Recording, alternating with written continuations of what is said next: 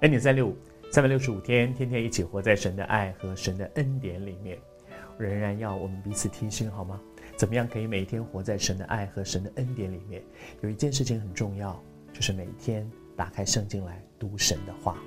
神的话带着能力，神的话带着权柄，神的话带着智慧，神的话带着非常多他丰富的应许和恩典。不要只是听恩典三六五，真的鼓励你打开圣经一起来读。我相信，当你自己去读这些圣经的时候，你会有更多的领受，是超越恩典三六五这短短的三五分钟的时间。上帝祝福你在神的恩典当中领受从神来的话语。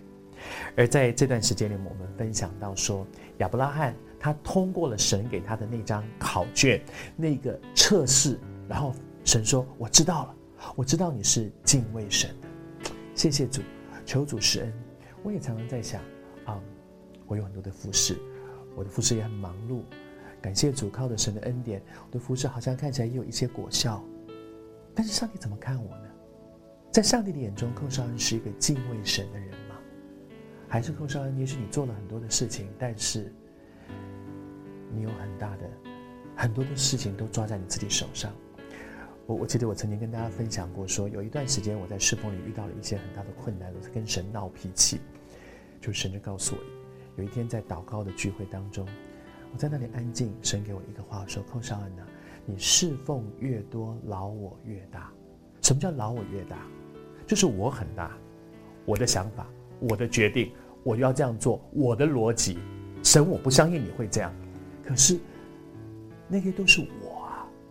你有没有发现，神给我的这句话给我一个很大的提醒，就是说，我这个人能不能够在神面前存着敬畏的心，说：“主啊，愿你兴旺，让我衰微。你是主，你说了算。我我我少说话，我就是降服在你面前。而这样的一个敬畏神的生活跟生命，跟我侍奉多少。”没有太大的关系。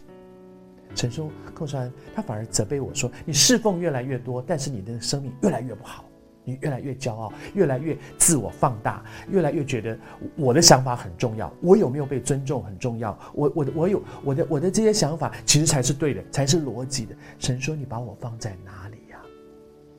谢谢主，亚伯拉罕给我们一个很大的榜样。